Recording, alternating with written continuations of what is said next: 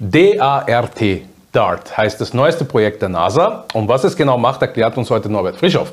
Norbert, was macht DART eigentlich genau? Also DART steht für Double Asteroid Redirection Tests und ist eigentlich ein, ein, ein Teil einer Doppelmission zwischen der ESA und der NASA.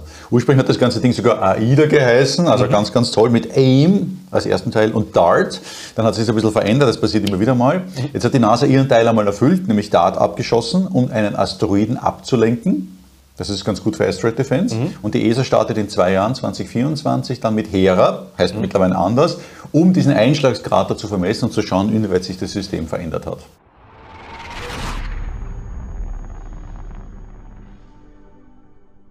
Wissen wir auch schon, ob die Laufbahn sich verändert hat? Ja, also es ist, da muss man eine kleine Korrektur machen, deswegen habe ich die Requisiten mhm. mitgenommen. Wir reden von einem Doppelasteroiden. Okay. Vom Didymos und vom mhm. Dimorphos. Der Dimorphos ist ungefähr so 170 Meter groß, der Didymos ist ungefähr 500 Meter groß. Die kreisen außerhalb der Erdbahn natürlich, mhm. die kommen uns manchmal näher, es besteht aber nie eine Gefahr, dass sie bei uns einschlagen. Sie kommen uns relativ nahe, aber keine Gefahr. Mhm. Und der Dimorphos, das ist der kleinere, der kreist im Schwerefeld vom Großen. Okay. Ähm, und was DART gemacht hat, die, die NASA hat jetzt diese DART-Mission, diese Sonde, auf Kollisionskurs gebracht mit dem Dimorphos. Mit dem Ziel, beim Einschlag den etwas abzubremsen, sodass die Bahn sich ganz leicht ändert. Und das ist passiert. Schon nach wenigen Tagen konnte man nachmessen, dass sich die Bahn wirklich verändert hat. Der ist noch immer im Schwerefeld, der ist nicht rausgeschlagen worden, es ist sonst nichts passiert. Er wurde aber abgebremst. Und das war genau der Sinn der Übung rauszufinden. Wenn ich mit so einer Sonde oder mit irgendwas ähnlichem aufschlag, mit einer gewissen Geschwindigkeit, die habe ich ja gewusst, mhm. welchen Effekt wird es circa haben? Und den wissen wir jetzt. Gut. Und hat die ähm, ähm, Verlangsamung von, diesem, von dem kleineren Asteroiden. Irgendeine Auswirkung auf, die, auf den Laufbahn oder auf die wie sie, oder generell auf, auf diesen Umlaufbahn von, von dem äh, großen Asteroiden? Naja, normalerweise sollte nicht viel passieren, vielleicht ein paar Sekunden Änderung oder sowas. Mhm. Die Bahn von dem kleinen wurde auf jeden Fall um 32 Minuten verändert. Also das ist in 32 Minuten schneller. Also der wurde abgebremst, das klingt mhm. ein bisschen bescheuert, aber wenn er abgebremst wird, ist er schneller. Mhm. Er wurde abgebremst, dadurch kommt er weiter runter. Wenn er weiter runterkommt, ist er tief im Schwerefeld, dann muss er schneller kreisen. Okay, also der ist auch jetzt näher am Großen dran. Genau, der ist näher am Großen dran, okay. das ist noch weniger Gefahr. Was eben das Spannende dran war, hier liegen Boccia-Kugeln. Kugeln. Ja? Und ein bisschen haben wir Boccia gespielt. Mhm. Also wie auch beim Billard. Ne? Du schießt das hin und dann kriegst du eine Impulserhaltung. Ja? Mhm. Ganz so haben wir es nicht gemacht, weil Asteroiden sind keine festen Körper. Das schaut für uns fest aus, aber im Endeffekt, das wissen wir von der Mission da zu dem Kometen. Mhm. Das ist ein 3D-Modell des Kometen Churyumov-Gerasimenko, auf dem die Rosetta-Sonde gelandet ist. Okay. Und wir haben festgestellt, dass dieser Komet, der ist immerhin vier Kilometer groß, also das ist eine kleine Wirklichkeit. Das sind zwei Kugeln, die sich getroffen haben, die picken zusammen aber in Wirklichkeit ist das ja mal Tesakugel. So muss man sich das vorstellen. Er hat eine ganz eine harte Schale außen, das dürfte dieses gebackene Eis sein. Mhm. Und innen drinnen ist der fluffig wie Staub. Wie dieses Kördelzeug in den Malteserkugeln. Mhm. Wir Männer essen die zwar nicht typischerweise, aber wir kennen es halt von unseren Damen. Also außen hart und dann kommt dieses, dieses fluffige Zeug. Das gilt auch für die Asteroiden. Das heißt, der Asteroid, auf dem die DART aufgeschlagen ist, also jetzt was der kleine in dem Fall, ist auch keine feste, solide Kugel, sondern eigentlich auch so ein fluffiges Zeug vermutlich. Mhm. Und jetzt kommt der Impact dadurch, indem man da aufschlägt und dann einen Krater erzeugt. Und dieser Krater, bei dem fliegt ja ganz viel Material weg, richtig? Mhm. Und dieses wegströmende Material, das erzeugt eigentlich den Rückstoß. Der Einschlag selber macht nicht viel. Das erzeugt den Krater, aber das, das Zeug, das vom Krater weggeschleudert wird, weil es richtig wegexplodiert, das mhm. erzeugt eigentlich den Anschub und das verändert die Bahn. Und das nennt man den, den, den K-Weg, den K-Faktor oder den Beta-Faktor. Und das wollten wir das erste Mal messen. Es gibt Modelle, aber wir hatten wirklich gewusst, was passieren wird. Also man gesagt, man baut so eine Mission, schießt das Ding da drauf und dann schaut man, was wirklich passiert ist. Das Spannende ist, jetzt brauchen wir einen zweiten Teil dieser Übung. Jetzt müssen wir nur wissen, wie groß der Krater ist. Und das können wir von der Erde nicht messen. Mhm. Der Asteroid ist einfach zu klein und zu weit weg. Deswegen startet die ESA in zwei Jahren her und fliegt dann wirklich hin und vermisst diesen Krater. Und äh, also so wie ich es jetzt verstehe, es schlägt etwas auf, das verlangsamt jetzt nicht wirklich den, den kleineren Asteroiden, aber dadurch, dass da Material wegfliegt, also geht Energie weg von dem, das verlangsamt mhm. dann im Endeffekt. Stell dir so vor, mhm. wenn das jetzt der Dart wäre mhm. und wir, wir haben da eine Sandkiste mhm. und du knallst mit vollem Karacher das Zeug runter, dann erzeugst du einen kleinen Krater im Sand, oder? Ja. Und gleichzeitig fliegt so Trüm Trümmer weg. Mhm. Und diese Trümmer erzeugen in Wirklichkeit den Rückstoß, den du brauchst. Also dadurch hat sich aber auch die Masse des Asteroiden verändert? Ja, nicht wirklich dramatisch, aber ein bisschen natürlich. Okay, also es, ist, es liegt nicht jetzt an der Veränderung des der Masse, dass, dass das Ding jetzt Nein. näher ist und Sondern an, diesem, an diesem Ejector, diesen Sachen, die weggeflogen sind, und aber eben an dem Rückstoß, der dabei entstanden ist. Okay. Jetzt einmal eine ganz blöde Frage. Was ist Sinn und Zweck so einer Übung? Naja. Außer, dass man natürlich dann weiß, ob die Modelle richtig waren, ob wir das richtig kalkuliert haben und, und so weiter. Du kennst doch die, Ast- kennst Asterix, oder? Ja. Die Gallier. Wovor haben die Gallier Angst? Dass ihnen der Himmel auf den Kopf fällt. Vor sonst haben sie nichts Angst, oder? Vor den Römern haben sie nie Angst. Aber nur maximal, der Majestik sagt immer, möge uns nur nicht der Himmel auf den Kopf fallen, oder? Okay. Das, der Himmel fällt uns nicht auf den Kopf, aber da oben schwirren zumindest 27.000 Asteroiden herum. Und 10.000 sind größer als 140 Meter im Durchmesser. Und wenn die runterkommen sollten, dann machen die fest Aua, dann machen die ordentlich Schaden. Und wir sollten uns dagegen wehren können. Also es geht eigentlich darum, auf die Möglichkeit eines Asteroideneinschlags vorbereitet zu sein, um dann entsprechend darauf reagieren zu können. Richtig. Und DART ist deswegen so wichtig, weil du mit DART oder mit Deep Impact, das war die Mission, die wir schon vor einigen Jahren vorgemacht haben mit der NASA, uns ein bisschen, wir probieren die Sachen aus, wie wir es machen könnten. Damit wir einfach dann in der Schublade Möglichkeiten haben, was wir tun, wenn es einmal soweit ist. Weil es ist keine Frage, ob es passieren wird. Es wird passieren. Es wird wieder einer von uns einstürzen wollen. Und dann sollte man es wehren können. Und dann sollte man die Pläne zur Hand haben, wie wir es tun. Ähm, also so versucht man dann eine Möglichkeit zu haben, äh, um auf so eine Situation zu reagieren. Aber wie schaut es mit Möglichkeiten aus, äh, so etwas, also so einen Asteroiden, der jetzt vielleicht eventuell mit der Erde kollidieren wird, zu er, äh, erkennen und früh genug zu erkennen? Na, da gibt es mittlerweile ganz, ganz gute Systeme, Weltraumteleskope. Es gibt auch einen ganzen Verbund von größeren Amateurteleskopen, die permanent jede Nacht den, den Himmel beobachten. Die Asteroiden erkennst du, wenn sie nicht ganz schwarz sind, erkennst du relativ gut daran, dass sie natürlich ein gewisser Lichtpunkt sind. Und dieser Lichtpunkt zieht vor den Sternen vorbei, weil sie sich bewegen, weil sie natürlich um die Sonne kreisen. Und so wie die Planeten sich auch bewegen am Abend, sieht man nicht, weil sie so weit weg sind. Aber wenn man jeden Tag den Mars sich anschaut oder den Jupiter, dann stellt man fest, dass der gegenüber dem Sternenhimmel sich leicht bewegt. Planet heißt ja auch Wandelstern auf Griechisch. Die Griechen waren ja nicht blöd, die haben das ja auch überzuckert, ne? dass das so ist. Aber die Babylonier wussten es auch schon vorher. Ja? Das gilt auch für die Asteroiden. Und so kann man die Asteroidenbahnen berechnen. Das heißt, man beobachtet diesen Lichtpunkt und dann stellt man fest, okay, der ist in die Richtung, der bewegt sich so schnell, das heißt, der muss rund so weit weg sein und dann kann man die Bahn bestimmen. Wir haben, wie gesagt, 27 Asteroiden oben schon entdeckt. 10.000 sind größer als 140 Meter. Und jetzt muss man wissen, die, Erde trifft jeden Tag Weltraumstaub. Auf der Erde kommen pro Tag 100 Tonnen Staub an.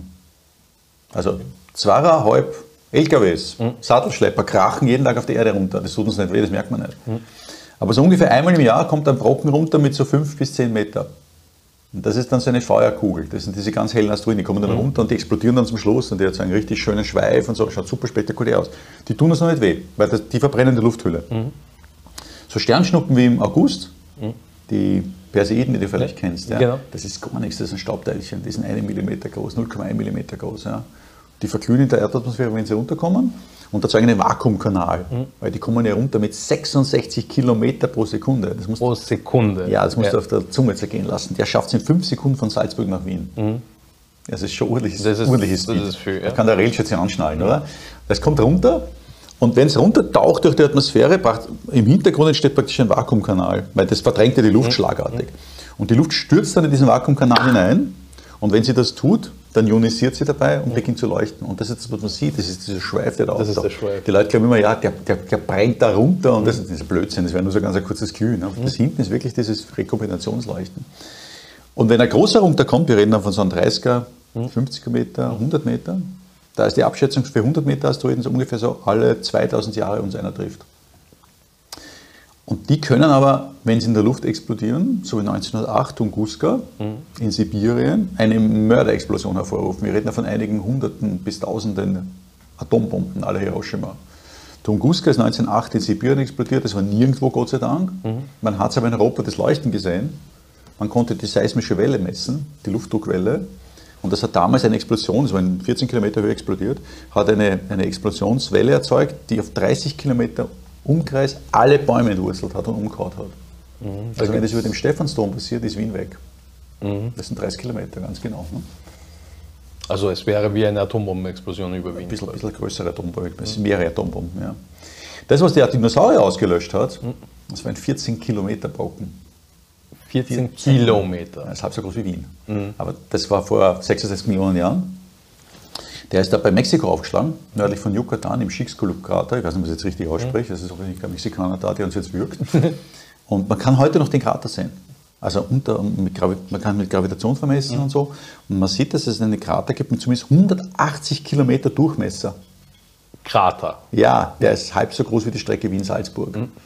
Es gibt wahrscheinlich noch einen äußeren Kraterring, das weiß man nicht so genau. Wenn der dazugehört, dann ist der Krater sogar 300 Kilometer groß. Das heißt, das ist Wien auf der einen Ecke, Salzburg auf der anderen Ecke. Der größte Krater, den wir dann kennen als das Ding eingeschlagen ist, ist das wahrscheinlich mit so 20 Kilometer pro Sekunde relativ steil runtergekommen, 14 Kilometer eben groß, hat Erdbeben ausgelöst mit Stärke 11 bis 12. Das kennen wir auf der Erde nicht. Das ist echt eine brutale Geschichte gewesen. Ja. Eine Explosion hervorgerufen, die also dort alles in Flammen gesetzt hat, Schockwellen ausgelöst, Tsunamis ausgelöst.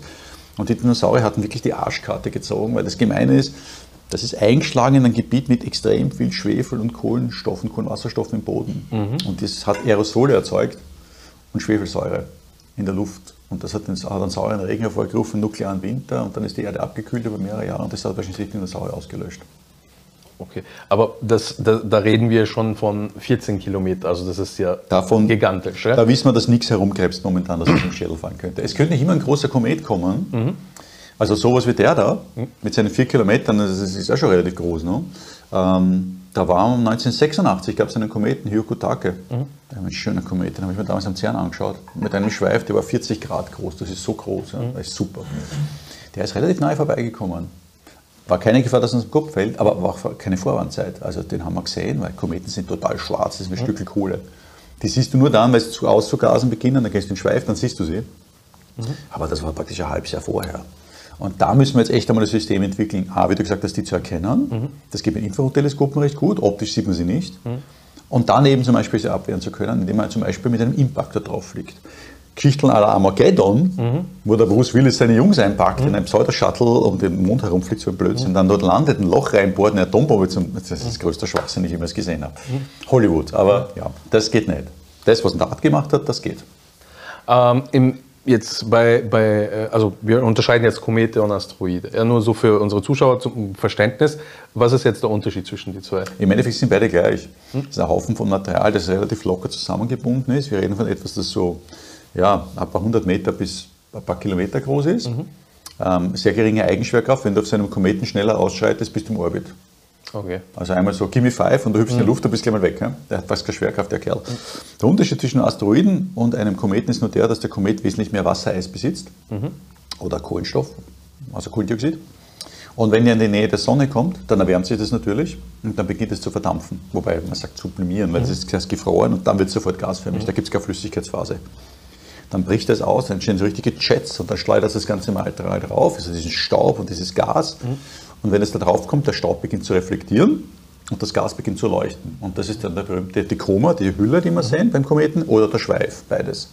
Und der Asteroid könnte ein alter Komet sein, der schon ausgegast ist, mhm. kann aber auch ein Teil eines Planetoiden oder sowas sein, der überhaupt kein Wasser, Eis besitzt. Mhm. Das gibt es ja auch, oder kein, kein Kohlendioxid, und dann leuchtet er nicht. nicht.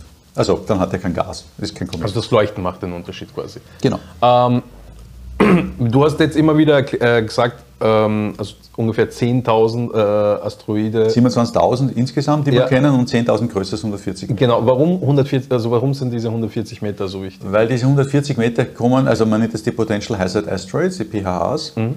Und also alles, was irgendwie so zwischen 30 bis 70 Meter ist, erzeugt schon mal eine ordentliche Explosion. Mhm. Ist aber noch relativ lokal begrenzt. Wenn du bei 100 Metern hinkommst und 140 Metern, dann ist eine Stadt kaputt oder eine ganze Region, wenn das explodiert. Und wenn es einschlägt, dann ist es natürlich noch schlimmer. Ja? Mhm. Also deswegen sagt man, also alles, was bei den 100 Metern ist, 140 Metern, da wird es dann wirklich kritisch. Dagegen müssen wir uns wehren. Mhm.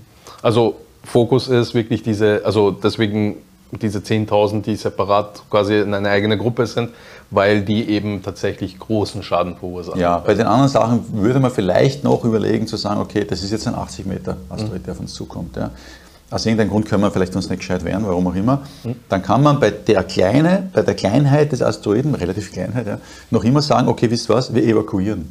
Mhm. Wenn wir ausrechnen können, wo der runterkommt, na, dann sage ich einfach, okay, alle raus aus Wien. Mhm. Wobei, wenn er auf Wien stürzt, wird man wahrscheinlich sicher abwehren. Aber wenn er irgendwo anders abstürzt, sagt man, okay, dann ist halt, jetzt gesagt, Sibirien, das eh keiner. Mhm. Oder im australischen Outback, dann evakuiert die Leute. Ja.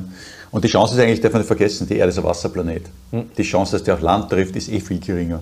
Mhm. Drei Viertel ist Wasser. Ja. Die Chance, dass er Wasser trifft, ist viel größer. Der erzeugt auch noch keine Tsunamis. Mhm.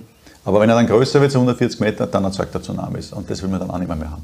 Okay, also in dem Fall würde man dann eher äh, die Städte drumherum, die an der Küste liegen, äh, aus der Tsunami-Warnung rausgehen und du willst versuchen, dich halt zu wehren. Ja. ähm, vielleicht noch ganz, ganz kurz zu Dark, weil das ganz spannend ist. Das glaubt ja jeder, dass es so einfach ist. Ja. Also der Didymos, wie gesagt, 500 Meter, 700 äh, Meter, glaube ich, groß. Oder 500, weiß ich nicht genau auswendig. Der Dimorphos, der kleine, 170, 170 Meter. Und Dart, als interplanetare Sonde, ist natürlich das spannende Ding. Man versucht ja dann Impulserhaltung möglichst schnell drauf zu treffen. Ne? Ja. meine, das kennen wir ja, wenn man mit einem, mit einem Gewehr schießt dann zeigt das ja einen Bombenrückstoß, ja. obwohl die Kugel so klein ist, ja, weil die Kugel ja fast mit Schallgeschwindigkeit davon fliegt. Das zeigt einen ähnlichen Rückstoß und, und, das spürt man auf der Schulter. Man versucht ja hier einen großen Rückstoß zu erzielen, einen großen Impuls. Also ist man mit der Sonde extrem schnell hingeflogen. Ungefähr 7,6 Kilometer pro Sekunde hat das Ding gehabt zum Schluss. Okay. Und das auf einen Körper, der 170 Meter Durchmesser hat. Das heißt, du hast in einer Sekunde das x-fache mhm. dieser Größe zurückgelegt. Also es war nicht so leicht, das zu treffen, oder? Also das müsste sehr genau gezielt sein. Die haben das aber gut getroffen, ja. Also das war schon, war schon eine Meisterleistung zu zeigen, dass das wirklich funktioniert hat, ja. Okay. Und wenn äh, zum Beispiel, äh, gehen wir mal von dem theoretischen, von der Situation aus, es kommt äh, ein Asteroid jetzt äh, auf uns zu, 140, 150 Meter groß mhm. und äh, wir haben jetzt, also und es passiert in einem Jahr oder zwei Jahren oder mhm. so mit, der, mit den Informationen, die wir jetzt von DART gewonnen haben, können wir uns wehren? Noch nicht. Noch. Also wir können jetzt was, vermutlich jetzt mal da was bauen. Mhm. Also es gibt mehrere Arten, wie du das machen kannst. Ähm, wenn der Asteroid relativ klein ist und du weißt deine Bahn sehr gut vorher, dann kannst du sowas wie DART verwenden. Du machst einen Impactor, du knallst drauf, du zeigst Rückstoß. Mhm. Dieses, dieser, dieser Beta-Faktor wird nicht überall gleich sein. Mhm. Das hängt vom Asteroiden ab. Es gibt Eisenasteroiden, die sind extrem kompakt. Also die sind dann nicht so fluffig. Mhm. Die sind dann wirklich so richtige Brocken. Mhm. Dann gibt es Steinasteroiden. Dann gibt es Kohlenstoffasteroiden. Es gibt ganz, ganz verschiedene. Wir sind gerade dabei, die alle möglichen jetzt zu charakterisieren. Die Japaner sind da sehr rührig. Die besuchen mhm. sehr, sehr viele Asteroiden. Gemeinsam mit den Deutschen. Und da kriegen wir relativ genau aus, was da draußen herumfliegt. Letztendlich müssen wir dann bei all diesen Asteroiden sowas wie Dark ausprobieren, um herauszufinden, wie gut reagieren die auf solche Methoden. Im Endeffekt gibt es drei Methoden, wie du die Dinger los wirst. Die erste Methode ist eigentlich, die man knallt mit einem Impactor drauf, la Dart. Dann hängt es von diesem Beta ab, wie viel zurückdonnert. Du brauchst nur ein paar Millimeter pro Sekunde Bahnänderung mhm. machen, weil der Rest macht die Zeit. Mhm. Wenn du ein Jahr vorher das Ding mit einem Millimeter pro Sekunde abbremst oder beschleunigst, auf die Seite drückst, das akkumuliert sich ja. Ne? Mhm. Innerhalb von ein paar Jahren oder von ein paar Monaten oder Wochen, wie sind das dann x Kilometer und dann fliegt das sicher an der Erde vorbei. Das ist die eine Methode. Die andere Methode ist, man kann auch probieren, mit Gravitationsanziehung zu arbeiten. Also man könnte theoretischerweise mit der Sonde nicht draufkrachen, sondern man nimmt die Sonde und schickt sie in einen Orbit so, dass man praktisch eine gewisse Gravitationswirkung auswirkt, mhm. ausübt und den Asteroiden langsam rüberzieht. Das brauchen nur ein paar Millimeter sein. Also lenkt quasi. Man zieht ihn weg langsam. Ja. Das könnte man auch machen, aber da braucht man überall Zeit. Die drastischste Methode, die diskutiert wird, aber natürlich noch nicht getestet worden ist, also die mit, dem Gravitation wurde auch noch nicht, mit der Gravitation wurde auch noch nicht getestet. Die letzte Methode ist ein bisschen Armageddon, aber nicht wirklich. Mhm. Also es landet keiner an Bord kein Loch hinein, sondern man wird auf der Seite mit einer Atombombe vorbeifliegen, einer Wasserstoffbombe, mhm. die zünden. Und diese Wasserstoffbombe, wenn die da explodiert, da geht es nicht um den Stoß, Rückstoß direkt, sondern die erzeugt lokal dann so eine Wahnsinnshitze, dass mhm. dieser, dieser Teil von dem Asteroiden wirklich weißglühend wird und kocht und natürlich dann sublimiert und verdampft das Material.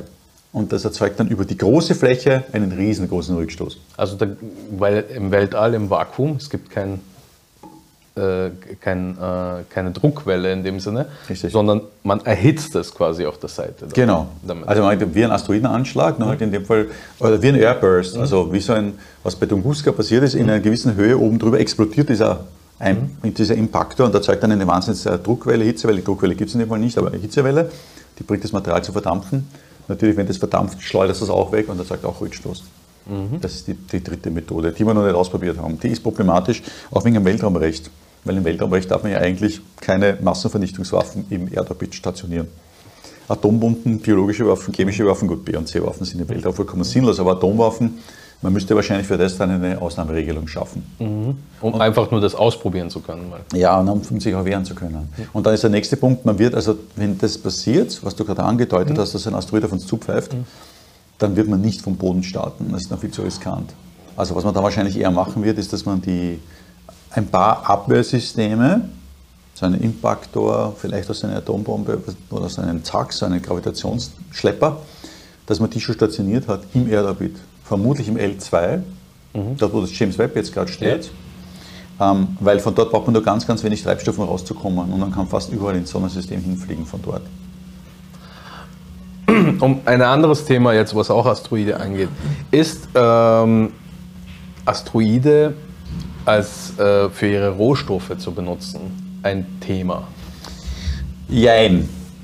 Das ist so ein bisschen ein Hypertie, sage ich mal ganz mhm. trocken. Also Asteroiden abzubauen ist prinzipiell keine blöde Idee. Mhm. Es gibt Eisenasteroiden, es gibt Silikatasteroiden, es gibt Steinasteroiden. Du kannst fast alles an Materialien dort gewinnen, was du willst. Du kannst auch Sauerstoff bekommen, du kannst Wasserstoff bekommen. Weil, wenn er Wasser hat, dann kannst du auch Wasserstoff und Sauerstoff rausbekommen. Der Vorteil ist von diesem Asteroiden natürlich, weil der so leicht ist und so klein ist, kannst du ja dort mit einem Hopser in den Orbit kommen. Das heißt, wenn du mit einem Bagger was abbuddelst, das kannst du ja relativ locker wegtransportieren. Im Weltall ist nicht die Entfernung entscheidend. Entfernung erzeugt nur Reisezeit. Mhm. Was entscheidend ist, ist das Gravitationsfeld. Das Gravitationsfeld ist das Schlimme. Wenn es groß ist, dann brauchst du mehr Energie. Und Energie ist limitiert. Du kannst nur so viel Treibstoff mitnehmen. Mhm. Ja, du musst dich gegen, diese, gegen die Gravitationsenergie sozusagen wehren. Also von Asteroidenmaterial abzubauen, um es zur Erde zu bringen, nicht böse, das ist Blödsinn. Mhm. Schon deswegen Blödsinn, weil wir irgendwann ein paar Jahre die Nanotechnologie haben werden. Und über die Nanotechnologie haben wir überhaupt kein Recyclingproblem mehr, weil dann können wir auf der molekularen Ebene alles wieder zerlegen und wieder die Rohstoffe rausholen. Also perfektes Recycling machen. Mhm. Wenn du allerdings im cislunaren Space bist, also das ist so die Geschichte zwischen der Erde und dem Mond, aber da dazwischen. Also wenn das jetzt die Erde ist und das ist der Mond, mhm. dann haben wir da den niedrigen Erdorbit. Mhm da kreisen die ganzen, die, die Raumstation zum Beispiel ja. ist dort, das Space Shuttle ist da miteinander geflogen, jetzt uh, die Orion wird da rumfliegen. Dann gibt es den mittleren Erdorbit. Die mittleren Erdorbit sind zum Beispiel die Galileo, GPS, die Navigationssatelliten. Dann gibt es den geostationären Orbit, der ist 36.000 Kilometer hoch, das sind die Telekom-Satelliten oben. Mhm. Und das ist ein bisschen so die wirtschaftliche Sphäre der Erde, mhm. könnte man sagen. Gehört niemandem, kann jeder was machen, was er will. Mhm. Also gibt es ja Weltraumrecht. Aber um darauf einen Satelliten zu bringen auf die 36.000 Kilometer, braucht man schon so viel Energie, dass man eigentlich nur mehr ein bisschen was braucht, um zum Mond zu kommen. Also, okay. Und, und im freien Weltall, hm. ins freie Weltall zu kommen. Das heißt, wenn man das jetzt schlau überlegt, könnte man sagen, ich baue vom Mond Ressourcen ab, weil vom Mond bin ich ganz schnell im Orbit und fliege dann da zum Beispiel rüber zum geostationären Orbit, um da zum Beispiel einen Satelliten zu reparieren, zu servicieren oder einen neuen zu bauen. Es gibt Abschätzungen, die sagen, um einen geostationären Satelliten in den Orbit zu bringen, kostet dich das ungefähr 20.000, 30.000 Euro pro Kilogramm. Um das vom, gleiche vom Mond zu machen, sind es ungefähr 500 Euro pro Kilogramm. Okay, also ein das ist ein Riesenunterschied. Aber das ist der Mond. Also wahrscheinlich ist der Mond sogar der erste, an dem wir abbauen, weil dann nur mal von den Asteroiden das reinzubringen, ist eigentlich unnötig. Also momentan sieht keiner wirklich einen Case. Eher der Mond interessant, am Mond Sachen abzubauen, um da diesen zislonaren Bereich, also Cislonar innerhalb der Mondbahn, dort spielt sich es momentan ab, in diesem Bereich abzudecken. Und glaubst du, dass es äh, ein, ein Ding der Zukunft ist, dass wir zum Beispiel Raumstationen und äh, Raumschiffe vielleicht direkt im Weltraum, äh, Weltraum bauen mit Material, was wir im Welt, Weltraum abgebaut haben? Ja. Also ich sage mal, nicht die, nicht, die, nicht die Raumstation, die direkt um die Erde kreist. Also wer weiß, wie lange die ISS jetzt noch lebt, also bis 2030 kommen wir auf jeden Fall. Äh, die wird wahrscheinlich privatisiert, so wie es jetzt ausschaut, und wird wahrscheinlich so eine Weltraumtourismusgeschichte werden irgendwann einmal. Also ich glaube, die, die, die, Wissenschaft hat sich immer ein bisschen überlebt. Mhm. Also speziell, wenn die ersten äh, Touristen umherum kugeln, dann ist vorbei. Weil das weiß auch keiner, aber auf der Raumstation ist es so, es gibt, gewissen, es gibt ein Protokoll, wie man dort arbeitet. Also das, was die Wissenschaftler am meisten hassen, mhm. ist, wenn die, wenn die Astronauten drin herumfliegen und die Wand krachen. Weil das ist das nicht so vorstellen wie bei uns, dass der 1G nach unten mhm. wirkt. Ja? Wenn du da jetzt ankommst äh, bei der Raumstation, so, dann wackelt die ganze Raumstation. Das ist nicht so, wenn du da gegen die Wand haust, ist das wurscht, weil die Schwerkraft ist so unterzieht. Ne? Der Raumstation hast du das nicht. Das heißt, die Astronauten, die sich dort bewegen, die sollen sich tunlichst an den Sachen anhalten mhm. und versuchen eben nicht an der Wand anzukrachen, weil sonst zerstören sie diese Mikrogravitation. Und deswegen sind wir ja oben, wir wollen die Schwer Schwerelosigkeit studieren. Mhm. Jetzt aber ein Problem, die Astronauten müssen jeden Tag eine Stunde am Fahrrad trainieren oder auf seinem Laufband. Mhm. Da wollen sie essen, dann gehen sie aufs Klo. Das schafft Bewegung. Diese Bewegung innerhalb der Raumstation zerstört dieses Environment, diese Schwerelosigkeitsumgebung. Was man typischerweise macht, ist so, man hat ungefähr so 30 Tage relative Ruhe an Bord der Raumstation. Also das heißt, da sind nur die Profis oben, die sich mhm. nicht wie blöd herumbewegen. Natürlich leben müssen sie, ist eh klar. Ja. Mhm. Und dann macht man so, dass immer nach diesem 30-Tage-Fenster kommen maximal die Raumschiffe zum Servicieren. Also bringen eine neue Crew rauf, bringen Ersatzteile rauf, bringen Treibstoff rauf, Sauerstoff, was auch mhm. immer. Und dann haben wir zehn Tage Unruhe, mhm. weil dann Sachen ein- und ausgeräumt und hin und her geräumt. Ne? Da, da, da, kannst du das vergessen. Da gehen nur die gröbsten Experimente, die feinsten gehen halt nicht. Mhm. Und dann macht man wieder 30 Tage Ruhephase. Jetzt kannst du dir vorstellen, wenn du einen, Touristen oben hast, ist vorbei mit der Ruhephase. Mhm. Weil die Typen können es ja nicht. Woher sollen sie es gelernt haben? Mhm. Der fliegt für ein paar Tage rauf, ne? der kracht immer jedes Mal in die Wand rein und die, die Wissenschaftler gehen dann so einen Hals. Ne? Mhm. Also wenn das einmal eine Touristengeschichte ist, ist es vorbei. Dann ist es ein Hotel, aber kein wissenschaftliches Zentrum mehr. Mhm. Und dann gibt es Überlegungen, man baut eine andere Raumstation. Beziehungsweise was es noch gibt, man könnte auch dann gleich eine zweite Raumstation, eine dritte bauen als Trockendock, indem man dann die großen Raumschiffe baut, damit man zum Mars fliegen kann oder zum Mond. Man hätte dann also dann, so wie es der Werner von Braun damals vorgesehen hat, eine weitere Raumstation, die auch als Trockendock dient, mhm. als professionelles, professioneller Hafen, könntest du sagen. Du startest dann von der Erde mit einem Art Shuttle, ich glaube, der Shuttle wird wieder kommen in der einen oder anderen Form, fliegst dann zu dieser Raumstation, was bei 2001, 2010 so vorkommt. Mhm. Dort bemannst du dein Raumschiff, mit dem fliegst du dann zum Jupiter, zum Mars, was auch immer. Und um den Mond werden wir auch eine Station bauen. Die kommt ja jetzt schon. Die ist ja schon fix. Die bauen ja die ESA und die NASA. Okay. Und dann fliegt man, wenn man zum Beispiel zum Mond fliegen will, in Zukunft mit dem Shuttle praktisch darauf zu der irdischen Station, mhm. mit einem speziellen Raumschiff, das zwischen dem Mond und der Erde verkehrt, zu der Mondstation im Orbit und von dort eben dann runter mit einer Fähre auf die Oberfläche, um zum Beispiel die Experimente zu machen. Dann kommt man wieder zurück. Also man kann damit, der Vorteil ist, man kann damit Raumsysteme konzipieren, die optimiert sind für die spezielle Route. Wenn du etwas baust, das von der Erde rauffliegt in den Erdorbit, mhm. dann musst du durch eine große Lufthülle durch. Und wenn du gescheit bist, baust du Shuttle. Mhm. Weil dann kannst du nämlich beim Rückkehr die Tragflächen ausnutzen. Mhm und eventuell sogar mit einer Air-Breathing-Maschine rauffliegen, also was ist so ein luftatmenden Triebwerk, so ein mhm. Sängerkonzept. Ja. Wäre gescheit. Kann man dann optimieren. Mhm. Das bringt da gar nichts mehr, weil da gibt es keine Luft. Ja. Also da ja. Wenn du da von da nach fliegst, hast du fast kein Schwerefeld. Also du könntest zum Beispiel mit Ionentriebwerken arbeiten. Die haben fast keinen Schub, brauchen es aber nicht, weil es fast keine Schwerkraft da gibt. Mhm. Also man kann also das wieder da optimieren. Und wenn du zum Mond runterfliegst, hast du ein schwer, geringes Schwerefeld, keine Lufthülle, also Shuttle bringt gar nichts. Und bei der Rakete kannst du mit einer anderen Rakete arbeiten, als zum Beispiel bei der Erde. Also man kann also wirklich dann drei verschiedene Systeme bauen, die für das, für das und für das optimiert sind. Mhm. Also quasi anstatt dass man versucht, mit einem Fahrzeug quasi von der Erde durch die Lufthöhle, dann eben durch diesen schwerelosen Raum, dann auf landen auf dem Mond und dann wieder von der Mond, Schwerkraft quasi sich loslösen und wieder zurück auf die mhm. Erde auch noch landen. Anstattdessen teilt man das auf in drei verschiedene spezialisierten Fahrzeugen quasi, mit denen genau. man das macht. Also ein multimodaler Transport, das kennen wir auf der Erde ja auch. Ne? Mhm. Also du willst ja nicht ganz große Sachen transportieren, hast du einen LKW. Mhm. Wenn du Sachen transportieren musst, die du für die du lange Zeit hast und möglichst kostengünstig machen willst, dann nimmst du ein Schiff. Mhm. Wenn es ein bisschen schneller sein soll, nimmst du einen Zug. Wenn es noch schneller sein muss, den LKW. Mhm. Und wenn es ganz schnell sein muss, nimmst du das Flugzeug. Aber du kannst nicht alles, was zum Schiff transportiert, ins Flugzeug transportieren. Das geht nicht. Ja, kannst schon, wird halt extrem ja. teuer irgendwann einmal. Ne? Das ist ein Beluga-Transport, das sind ja, ganz großen Flieger. Ne? Und so eine Art ist das dann auch. Also man passt dann das genau an die Umgebungsbedingungen an. Äh, glaubst du, werden wir das tatsächlich mal auch ausprobieren, mit einer, mit einer Wasserstoffbombe quasi einen Asteroiden mm. zu verglühen? Es gibt Steinasteroiden, es gibt Eisenasteroiden, es gibt Chondriten, bla bla bla. Mhm. Unterschiedliche Größe, unterschiedliche Dichte, unterschiedliche Komposition. Ja? Und du müsstest für alle diese Asteroiden eigentlich ausprobieren, wie der Impact funktioniert. Mhm. Zumindest, damit du in der Schublade einen Plan hast, okay, wir haben den Asteroiden jetzt entdeckt, der ist so weit weg, der fliegt so schnell, das ist der Typ, der ist vermutlich so groß. Plan B2. Mhm.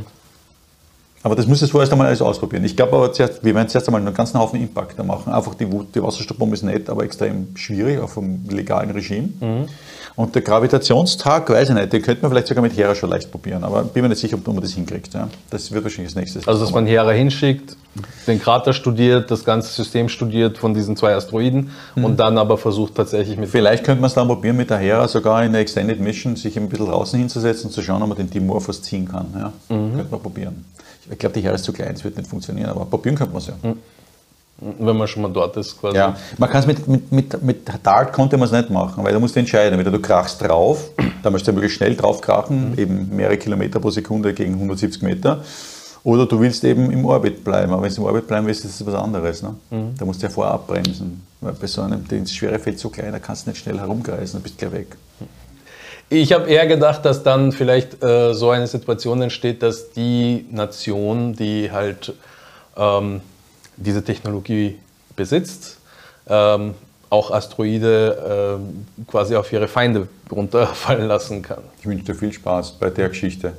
Ähm, das wirst du nie so genau berechnen können. Weil du darfst nicht vergessen, ein Asteroid ist keine homogene Kugel. Mhm. Ein Asteroid besitzt ein, ein, einen J2-Term, ein Trägheitsmoment. Und eine Kugel kannst du wunderschön reduzieren und sagen, da ist mein Schwerpunkt, genau da in der Mitte. Mhm. Ne? Und wenn ich jetzt da anziehe, dann wird sich der Schwerpunkt mit dem Zeug mhm. bewegen. Ein Asteroid ist ein unförmiges Ding. Von dem Ding berechnen wir den Schwerpunkt. Ich wünsche dir viel Spaß. Ne? Mhm. Wenn du den zu ziehen versuchst, dann wird prinzipiell einmal nicht der Schwerpunkt reagieren. Ja? Äh, bei der ganzen Nummer. Aber das ist ja nicht, und das Ding rotiert auch noch zusätzlich. Und wenn das rotiert und das Ding steht daneben, mhm. dann ist natürlich, wenn das so ist mhm. oder wenn das so ist, die schwere Wirkung eine andere. Mhm. Also das, das, ist extrem kompliziert, das gescheit hinzukriegen. Also ich glaube, das als Waffe einzusetzen, da spielt für die Chaos-Theorie rein. Okay, und was ist mit dem Parken im, Welt, äh, im, im Erdumlaufbahn? Nein, in der Erdumlaufbahn will ich es nicht parken, aber ist das schön blöd. Wenn ich einen Fehler gemacht habe, dann kracht es recht auf den Kopf. Ne? Ja. Aber man könnte es im, im Mondorbit parken, das wäre eine Methode. Da könnte man sogar spannenderweise, wenn man es gescheit macht, im L1 parken oder im L2, und zwar Erde, Mond. Mhm. Das ist nicht klar, oder? Was das jetzt ist. Nicht wirklich. Der Lagrange-Punkt ist das. Also wir nehmen jetzt wieder mal unsere Erde, heute unsere mhm. Erde rot. Ne? Nein, dann machen wir mal gelb. Nicht immer rot, warte mal, vielleicht können wir das Ding hinlegen. So, ja, geht doch. So, nehmen wir die Erde und unser Mond. Ne? ist nicht ganz so. Der Mond ist eigentlich ein Viertel so groß wie die Erde, fast ein Drittel. Das ist ein Riesending. Der kreist in einem Abstand von 400.000 Kilometern. Okay. Und natürlich gibt es ja noch die Sonne, ne, die irgendwo da hinten steht. So. Ähm, das Spannende ist, im Weltall sind es ja immer drei Körperprobleme. Aber wenn ich jetzt mit meinem, mit meinem Raumschiff daherkomme und ich bewege mich da, dann habe ich das schwere Feld von der Erde, mhm. vom Mond und natürlich, gut, Raumsonde vergessen wir schwere Feld, aber es wäre auch noch da, ist ein Dreikörperproblem mhm. in Wirklichkeit. Sonne ist ja auch noch da, mhm. Jupiter wirkt noch, Saturn wirkt noch, Mars wirkt noch, Venus. Das kann man aber nicht berechnen. Denn genauso, wenn das jetzt ein Pendel wäre mhm. und an diesem Pendel hängt das andere Pendel, mhm kannst du nicht berechnen, wie das zweite Pendel schwingt. Mhm. Das geht nicht. Ne? Das erste Pendel schwingt, das zweite schwingt am ersten Pendel, aber weil das schwingt, schwingt es auf das erste zurück und koppelt zurück. Mhm. Das wird chaotisch, das kann, man nicht, kann man nicht exakt berechnen. Hat der Herr Lagrange hat aber gezeigt, dass man ein Dreikörperproblem berechnen kann. An zwar okay. einigen ausgewählten Punkten, jetzt gehen wir die Sonne wieder weg. So, wo ist unser Punkt? Da ist unser Punkt, da soll die Erde halten. Na komm. Ja. Wenn das der Mond und da die Erde ist, dann kann man zeigen, dass die eine Sphere of Influence haben. Also es gibt praktisch einen, einen Kreis rundum und um, eine Kugel, und in dieser Kugel ist das Schwerefeld der Erde dominierend. Und der ganze Rest, den kannst du praktisch vergessen. Mhm. Der Mond hat das auch. Die Sonne hat das auch. Auch der Asteroid hat das, weil der Didymos mhm. und der Dimorphos, der Dimorphos kreist um den, um den Didymos mhm. und nicht um die Sonne. Ja? Also der sieht nur das Schwerefeld von dem. Natürlich befindet sich der Mond im Schwerefeld der Erde. Das Schwerefeld der Erde ist extrem groß. Das geht auf 1,5 Millionen Kilometer. Okay. Wenn du da drinnen bist, bist mhm. nur die, die, Erde dominant. Mhm. Außerhalb ist die Sonne dominant. Beim Mond ist es viel kleiner. Ich weiß jetzt nicht auswendig, wie groß es ist, aber viel kleiner. Mhm. Dann gibt es ja diesen berühmten Punkt, wo die Leute immer glauben, die Schwerelosigkeit ist nur an diesem Punkt, wo die Schwerkräfte sich aufheben. Man fliegt praktisch von der Erde weg zum Mond. Mhm. Und wenn man rüberfliegt mit dem Raumschiff, nimmt die Schwerkraft immer weiter ab bis zu einem Punkt, wo sie praktisch genauso groß ist wie die vom Mond und dann nimmt die vom Mond zu. Mhm. Man ist die ganze Zeit schwerelos. Das ist Blödsinn, weil mhm. Wenn du der Schwerkraft unterliegst und es wird keine Gegenkraft, bist du schwerelos. Mhm, das, was du nämlich da spürst, ja. ist nicht die Schwerkraft. Du spürst jetzt deinen Hintern und ja. du spürst deine Füße. Ja. Weil du wirst gestützt und dein Kreuz spürst vielleicht noch, wenn Schlampert sitzt und so und deine Schultern. Ne? Aber du spürst nicht die Schwerkraft, weil die wirkt auf alle deine Atome, die zieht dich als Ganzes runter. Die Schwerkraft zieht dich runter, ein schöner Spruch, oder? Mhm. Das kannst du nicht spüren. Aber die, die, die, Gegenkraft wirkt nur auf deinen Hintern, mhm. nur auf dein Kreuz und nur auf deine Füße. Und das sind nur ein paar, ein paar Zellen. Ja, Im ja. Gegensatz zu diesen Milliarden Zellen sonst. Ne? Das, ja, das, das, kann man spüren. Das heißt, du bist da immer schwerelos, wenn du wegfliegst mhm. und das Triebwerk nicht funktioniert. Und an diesem Punkt, wo sich die Schwerkraft aufhebt der beiden, mhm. ist der erste Lagrange-Punkt. Also, quasi, wo die Schwerkraft von Erde und Mond, Mond sich genau gleich ist, ja. weil natürlich du bist ja da näher dran, der ist ja. zwar kleiner, aber du bist viel näher dran, du bist weiter weg. Mhm. Also immer muss ein Punkt, wo die Schwerkraft gleich ist. Das ist der Lagrange-Punkt 1. Okay. Genau gespiegelt auf die andere Seite ist der Lagrange-Punkt 2. Du musst jetzt du musst mit Einstein denken Ja. und mit diesen Gravitationslinien. Okay. Und wenn du das machst, dann kriegst du eine Art schwere Linie, die durch die beiden Körper durchgeht. Ja. Und dadurch ergibt sich da hinten ein attraktives Potenzial. Das ist eine kleine Delle. Okay. Es ist aber nur semistabil. Also L1 und L2 sind semistabil. Okay. Es gibt noch einen dritten, der ist genau gespiegelt vom Mond auf der anderen Seite, das ist der L3. Mhm. Okay? Und dann gibt es zwei ganz spezielle, L4 und L5. Die sind da, L4 und L5. Das sind die beiden Lagrange-Punkte, die Trojaner-Punkte. So, warum heißen die jetzt wieder so? Wir tauschen aus. Wir nehmen jetzt die Sonne. Hallo, Sonne bleibt liegen. Ja. Und das ist jetzt der Jupiter. Die Zuschauer mögen uns verzeihen, dass der Jupiter genauso ist wie die Sonne, was natürlich nicht ist. Auch der Jupiter hat einen L1, einen L2 und einen L3. Aber viel interessanter an ihm ist der L4 und der L5. 60 Grad entfernt in der Umlaufbahn befindet sich der L4, 60 Grad vorlaufend der L5. Warum sind die so spannend? Wenn man sich den Jupiter anschaut, das ist ja der Zeus, dann befinden sich hier drinnen ein ganzer Haufen Asteroiden und hier ein ganzer Haufen Asteroiden. Die hat der Jupiter einfach mal eingefangen und in diesen Lagrange-Punkten können die stabil sein. Und die heißen jetzt Trojaner. Aber eigentlich stimmt es nicht ganz. Eigentlich heißen sie Griechen und Trojaner. Auf der einen Seite sind nämlich die Griechen und auf der anderen Ja, Seite sind die die Trojaner aus dem Trojaner. Trojanischen Krieg. Und die, da gibt es zum Beispiel da den Hektor Ja. und da ist der Achilles. Ah, so okay. voll witzig irgendwie. So, Okay, wenn der so überbrüllt, Achilles oder Hektor, ne? wenn sie den Schä- den Schäler einschlagen und der Patroklos. Ne? Und da am Jupiter haben wir das erste Mal gesehen, dass es geht. Beim Saturn gibt es das auch und die Erde hat das auch. Wir haben sogar zwei Monde. Wir haben unseren Mond und dann haben wir im L5, so wie es ausschaut, auch einen Mond. Einen ganz einen kleinen Asteroiden, aber zumindest wir haben einen. Den wir quasi eingefangen haben in Ja, diesem irgendwann in hat ihn die Erde eingefangen, Ja. rein zufällig. Ja. Ähm, da könnte es auch einen geben, zumindest gibt es Staubwolken Mhm. in den beiden Lagrange-Punkten. Und um jetzt auf deine Frage zurückzukommen, ich entschuldige mich für die Mhm. lange Ausschweifung, da den Asteroiden einzuparken ist gut. Erstens bleiben sie da drinnen stabil stehen Mhm. und du kommst verkehrstechnisch, energetisch extrem günstig dorthin. Und du könntest dort die Ressourcen abbauen, um dort zum Beispiel ein Riesenteleskop zu bauen, mit dem du später anfliegende Asteroiden finden kannst. Oder die Erde, die Sonne beobachten kannst, ob die Sonne zum Beispiel uns einen Sonnenausbruch entgegenwirft. Oder wenn ich mit meinem Raumschiff da herumfliege, also das ist jetzt der Mars, wir machen den Mars jetzt sehr klein, und das ist jetzt eigentlich so, das mir wurscht. Der Mann, der Mars ist da drüben. Wenn er da drüben gerade ist und wir haben da eine Kolonie drauf, dann könnten wir mit dem Mars nicht quatschen. Weil um die Sonne kommen wir nicht herum. Also die Sonne stört die Radiowellen. Aber wenn wir da im Lagrange-Punkt Dann, ein Telekommunikationssystem hätten, dann wieder zack, über das mit ihm reden. Und deswegen wollen wir das irgendwann mal bauen.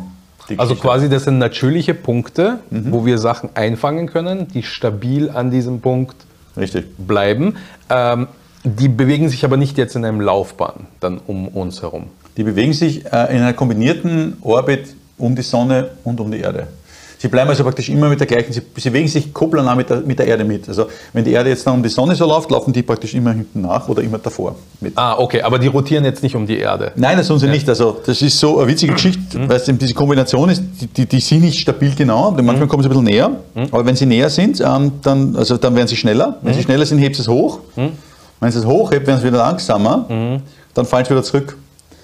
Wenn sie wieder zurückfallen, ähm, dann Warte, während es wieder zurückfallen, dann nimmt die Schwerfeld wieder ab, dann stürzen sie wieder näher zur Sonne, oder wenn es wieder flotter. Also das, das, die kreisen auf einer Ellipsenbahn hinten nach und auf einer Ellipsenbahn davor. Aber das ist stabil.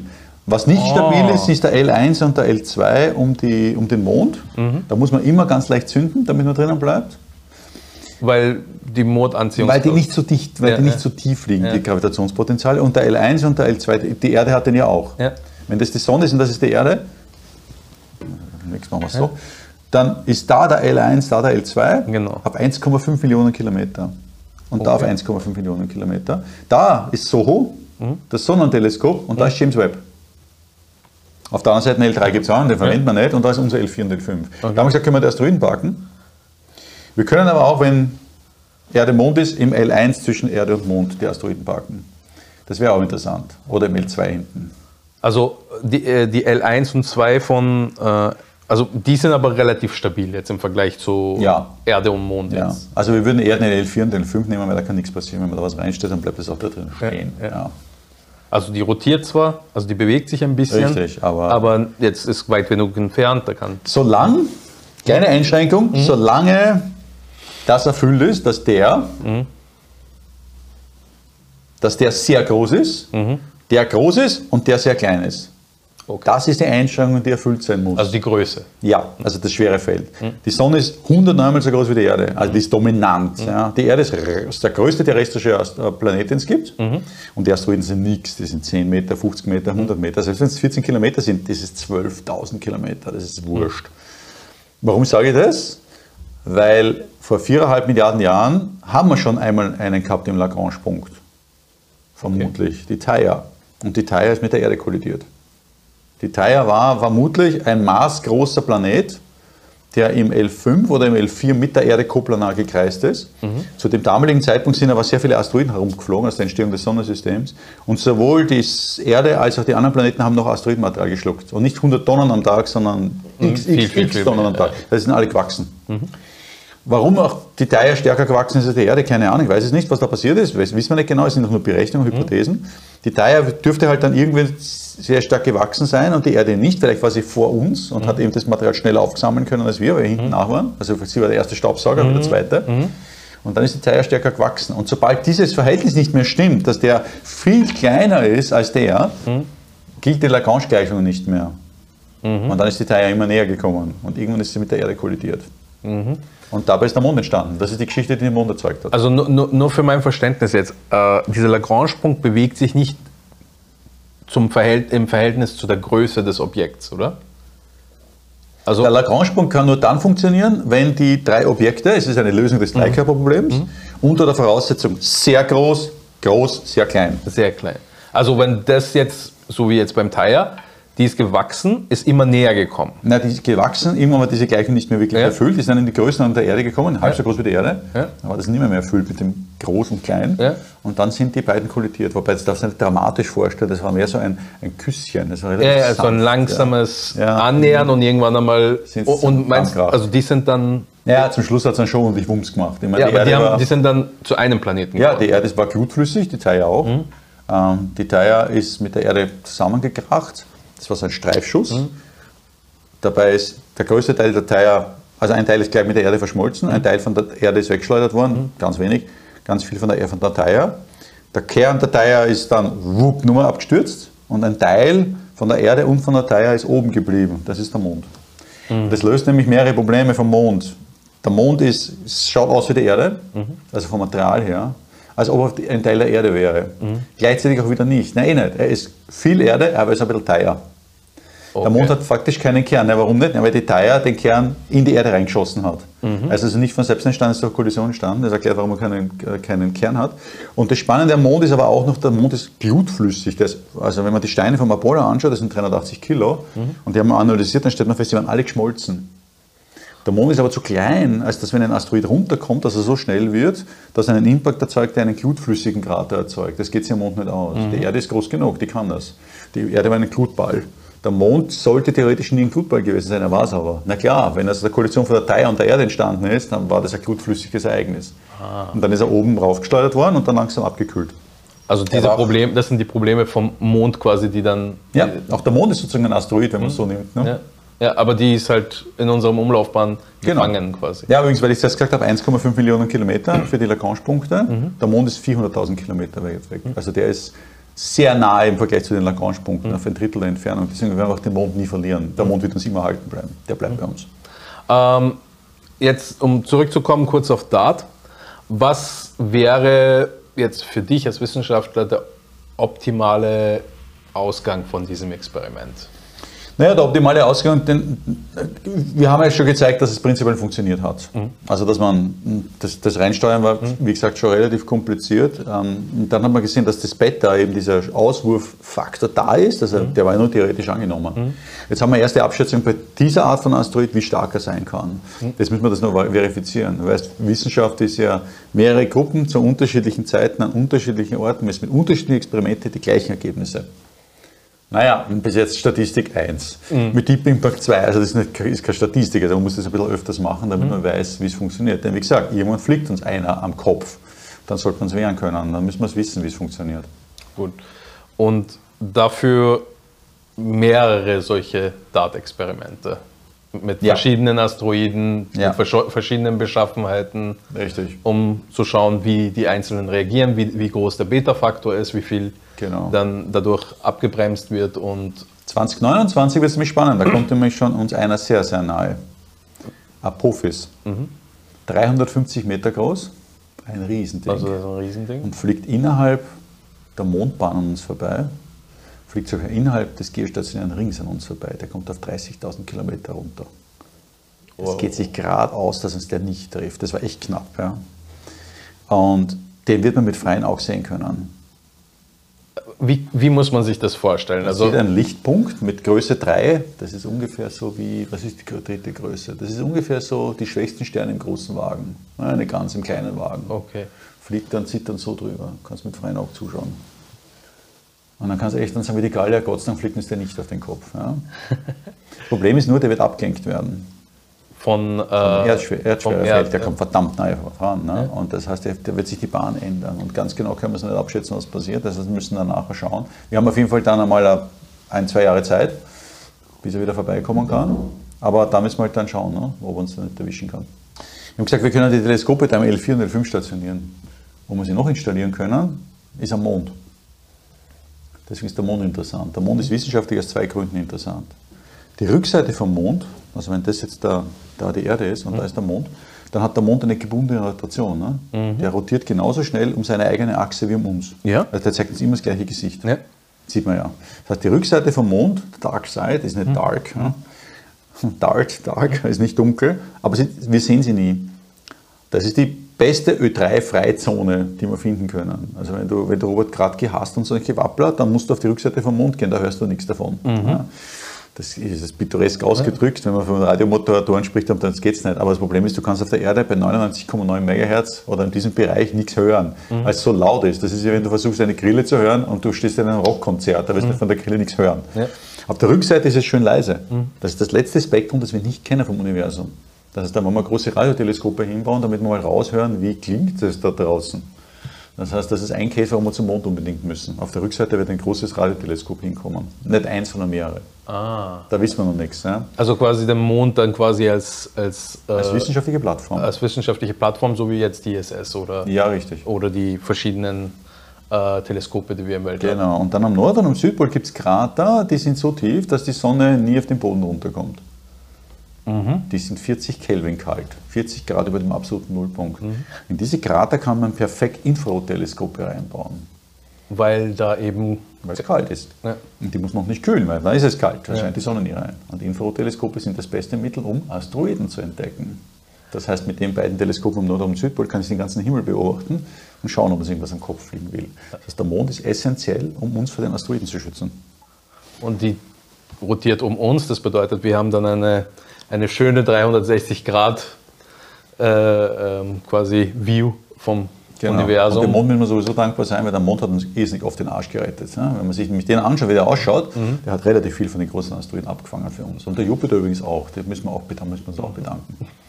Also die großen Objekte quasi, also Jupiter als großes Planet fängt genau. relativ viel Ein auf. großer Staubsauger. Ne? Ja. Mit, mit dem riesengroßen Schwerefeld ist der ab, wenn der durchflügt, dann fliegt der Asteroid vorbei, Pech gehabt. Ne? Zack, das Schuhmaker Levi 9 ist runtergekracht. Das hat der Jupiter eingefangen. Ne? Und äh, Mond, weil es einfach in unserer näheren Umlaufbahn ist. Genau, weil bevor es so auf die Erde noch kommt, ne, besteht eine ganz große Chance, dass eigentlich irgendwie rein zufällig der Mond in der Nähe ist. Und das wird ja gerade weggeschleudert oder auf den Mond drauf aufkracht. Ja.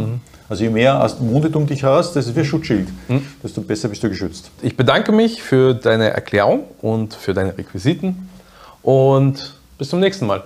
Und vielleicht noch als Schluss ein letzter Spruch. Die Dinosaurier sind ausgestorben, weil sie kein Raumfahrtprogramm hatten. Wir sollten diesen Fehler nicht wiederholen. Weise Worte.